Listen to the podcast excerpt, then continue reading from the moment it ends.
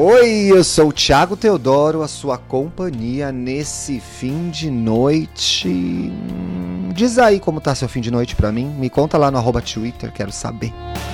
Esse, pra quem chegou aqui agora, né? Esse é o Indiretas de Amor, um podcast feito pra você aí, ó. Sempre à espera da segunda dose, né? A segunda dose de humilhação.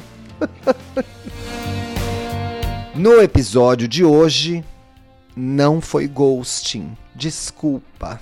Ai, tão bonitinho. Uma bad gravar programa assim na segunda, gente. Mas vamos lá que a história é legal. Tiago, desculpe a demora. Dormi muito cedo.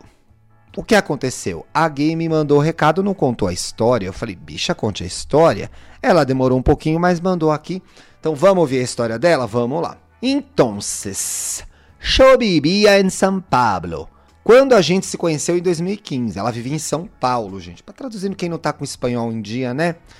Eu era o casal feliz que eu odiava. A gente se dava super bem. Olha que engraçado, gente. O ser humano é insatisfeito por natureza, né? Alguns deles. Não vou generalizar. A gay era um casal feliz, fofinho, que ela tinha implicância com ela mesma. Isso é autossabotagem ou não é? Me diga. Mas vamos pra história. A gente se dava super bem, graças a Deus. O quão difícil achar alguém que, com, quem a gente se dá bem, né, pessoal? E pelo nosso ritmo de festa que balança o coração e maturidade, parecia que seria mais um daqueles casais que se formam muito cedo e duram a vida toda. Acontece, né, gente? Aqueles predestinados. A gente nunca brigou sobre nada, além de Taylor, Taylor Swift. Ah, bicha, francamente, né? Ah, não vou ler mais esse caso também, não. A Taylor Swift e Katy Perry. Posso resolver essa briga para vocês, gente. Katy Perry pisa. Até que um dia tive um surto psicológico. Gente, ficou sério agora, hein? E resolvi dar um iceberg nele por quase seis meses. Meu Deus, bicha, foi ruim para você, hein? Porque você tava. Ah, bom, vocês não brigavam. Então, vocês se separaram por conta do seu surto. Você não tava dando conta. Porque eu entendi que entre o casal tava tudo bem, né? Nesse tempo eu fiquei sabendo que ele foi atrás da minha família. Deve ter estranhado, né? Perguntando se eu estava bem. E meu irmão contou a ele que eu não estava bem da cabeça e afins. Ele diz aqui da cabeça e afins. Mas tô vendo aqui que teve alguma questão de saúde mental, né, pessoal? Esse, esse breakdown foi a principal razão de eu voltar para a Vitória, lá no Espírito Santo, gente. Depois que melhorei da minha saúde mental. Falei com ele nesse tempo, que me preparava para fazer a tal da mudança, mas não falei que ia fazer. Puxa, gay, como que eu vou chamar você, hein, ô Taylor? Poxa, Taylor, não dá, hein, Taylor? Devia ter falado para ele, mas você não conseguiu falar por conta do que você tava passando? Acontece isso também, né? Ou você, olha, mas já tinha um indício de autossabotagem lá na frente, né? Quando ela se sentia ridícula por ser um casal feliz. Ele disse que sabia que eu não estava bem, Ti, e achou melhor se afastar para ver até onde eu ia. É, Aí tem um negócio que é assim, muitas vezes a gente não consegue ajudar uma pessoa, né? Dependendo da situação em que ela está. Porque é aquela história, às vezes você tem a intenção de ajudar, mas você tá se cuidando, você tá bem, você com a sua saúde mental, você tem estrutura para segurar a barra de outra pessoa? Muitas vezes a gente não tem, né, gente? É a máscara lá de oxigênio do avião. Deus me livre, eu morro de medo dessa cena. Nunca aconteceu comigo, pela... pelo amor de Deus. Você bota a sua máscara para botar a máscara no outro. Então, assim, o boy aqui, que é o Rafael, chama Rafael, gente. Rafael, ô! Entrega de indiretas. O boy aqui, o Rafael, não preferiu se afastar. Talvez isso seja o que ele podia fazer na, na época, né, gente? Não sei, talvez eu tenha confundido bastante as concordância, a concordância verbal agora. Mas em nome de Jesus, vamos lá, né? Tarará. Nessa primeira conversa, ele disse umas coisas bem legais. Disse que eu era importante, que sentiu a minha falta, mas eu respondi muito friamente. Pois sou uma pedra de gelo até hoje, risos.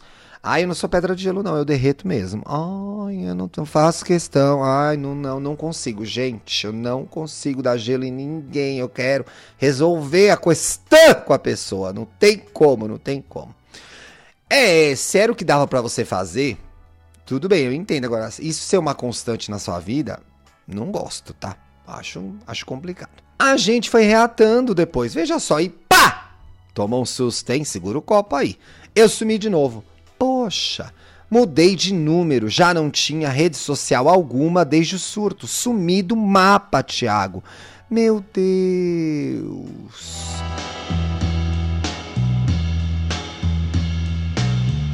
Daí, em 2017, ele descobriu o meu número e me mandou um versinho, que eu nem sei quem é o ator, que me marcou muito. Que é o versinho do recado dele, gente. É, ele vai repetir o versinho lá no recado. Quer saber qual é o versinho? Vai ter que esperar, vai ter que vir comigo até o final. Fiquei um tempo sem respondê-lo, mas depois mandei um monólogo no WhatsApp de uns 20 minutos, um verdadeiro podcast, né, gente? Falando muita coisa que eu queria ter dito. Ele respondeu com um ok. Hum, é, mas não tem sangue de barata, né? Ele foi atrás, falou que curtia. Tudo bem, você estava enfrentando seus problemas, mas ele também, né? Talvez tenha ficado chateado, talvez não tenha entendido a dimensão do seu problema. Não sei, o ok é uma resposta muito evasiva mesmo, né? É alguém que quer encerrar uma discussão, ou de repente quer mostrar que leu, mas não quer dar o braço a torcer. Ah, ok também. Agora vou me fazer de difícil. Pode ser. A gente nunca sabe o que a pessoa tá pensando, a não ser que a gente pergunte para ela. Vamos ver como que se desdobrou o negócio aqui. Enfim. Desde que voltei para Vitória, eu fui para São Paulo umas três vezes ver os amigos e família e a gente se encontrou duas vezes, Ti, mas nunca mais rolou nada. Poxa. Hoje a gente não tem mais contato, mas ainda aparecem os stories dele no meu WhatsApp. E nem ferrando que eu puxo assunto, porque acho que já perdi a vez. Será que você já perdeu, Taylor? Eu acho que não, hein? Talvez você não tenha perdido. É para isso que existe o Indireta de Amor. É isso. Sei que essa é a pior história de ghosting da vida. Não é, meu amor. Você estava passando as suas questões também. É, seja, seja generoso com você, mas reflita sobre as coisas que você fez, né? Vamos pro recado. Eu errei por não ter tido paciência. Errei por achar que estava certo. Errei por não saber como amar e ser amado. Errei por ter preferido o caminho mais fácil mesmo sabendo que o caminho mais longo era o mais satisfatório. Rafael está ouvindo porque ele te adora, Ti. Ai, um beijo, Rafael. Oh! Ele sabe que é para ele porque me mandou esse poema na nossa primeira briga e eu nunca mais esqueci. Pena que eu fugi para outro estado, sem dizer adeus, pelo menos. Poxa, Rafael, dá um oi para ele. Dá um oi pra ele, Rafael. Rafael! Entrega de indiretas. Fofoca. Hum, o Insta dele é o. Ai, que gracinha. Fofo, Rafael. Ô! Vamos ver a Taylor. Ai, que fofo você também. Ai, gente, eu tô torcendo muito por vocês, viu? Tudo bem, tem uma, mamadeira enfiada num lugar estranho aqui, mas hum, sei lá. Gente, me contem se deu certo, tá bom? Nos vemos amanhã. Ai, que louca! Deixa eu dar o serviço, gente. Quer mandar sua indireta? Conte sua história completa com detalhes. E no final deixe seu recado pro boy, pra pessoa, pra quem quer que seja, né? E escreva para indiretas de amor podcast gmail.com. Eu quero ler seu caso aqui, quero te ajudar, rapaz, tá? Beijo!